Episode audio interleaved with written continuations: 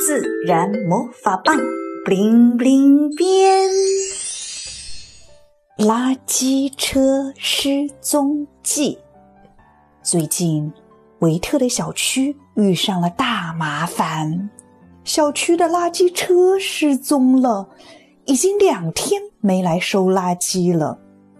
瞧，垃圾箱被塞得满满的，连盖子都合不上。还有许多垃圾实在没地儿放，便被随意丢在一边，堆成了一座座小山。苍蝇在垃圾上飞来飞去，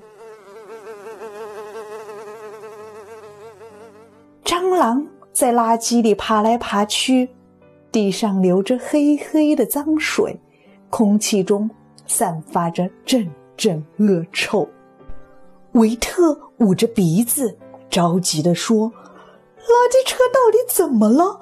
再不来收垃圾，我们的小区就要被垃圾淹没了。”这时，小精灵突然出现，说：“别担心，我有办法！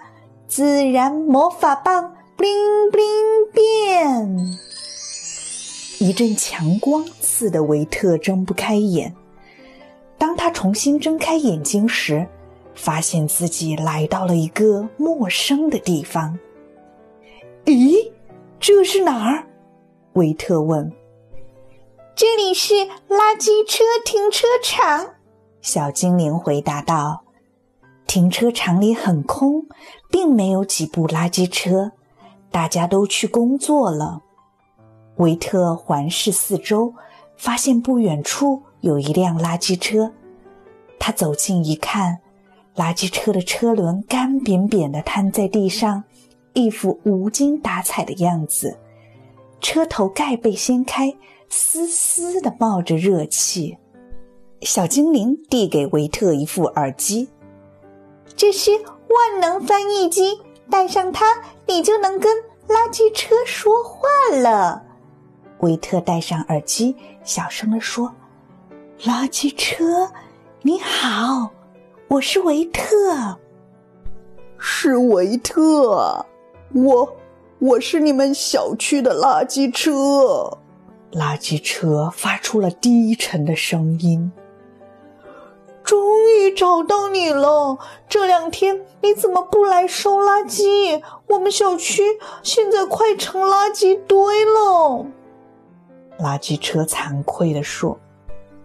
哎，对，对不起，维特，我生病了。我们垃圾车的工作是把城里的垃圾运到垃圾场，保证环境的干净卫生。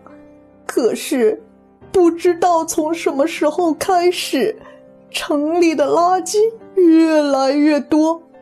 为了把垃圾都运走。我们从清晨忙到深夜，又从深夜忙到清晨，我都已经好几天没睡觉了。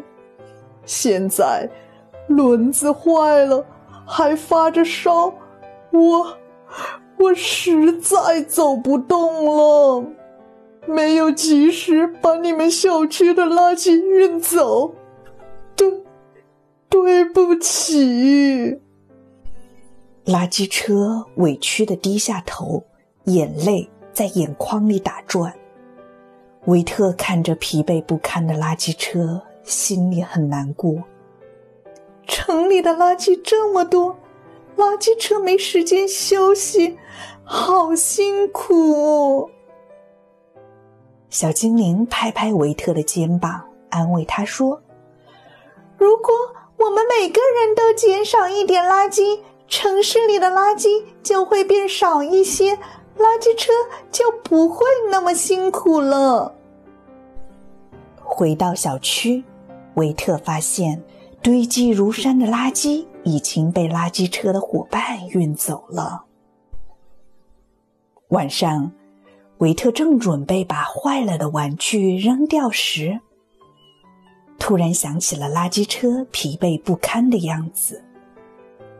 他看了看手里的玩具，想到了比扔掉玩具更好的办法。他要和爸爸一起把玩具修好，变废为宝。小朋友们，你们有什么减少垃圾的好办法吗？快到评论区留言，和我们大家分享吧。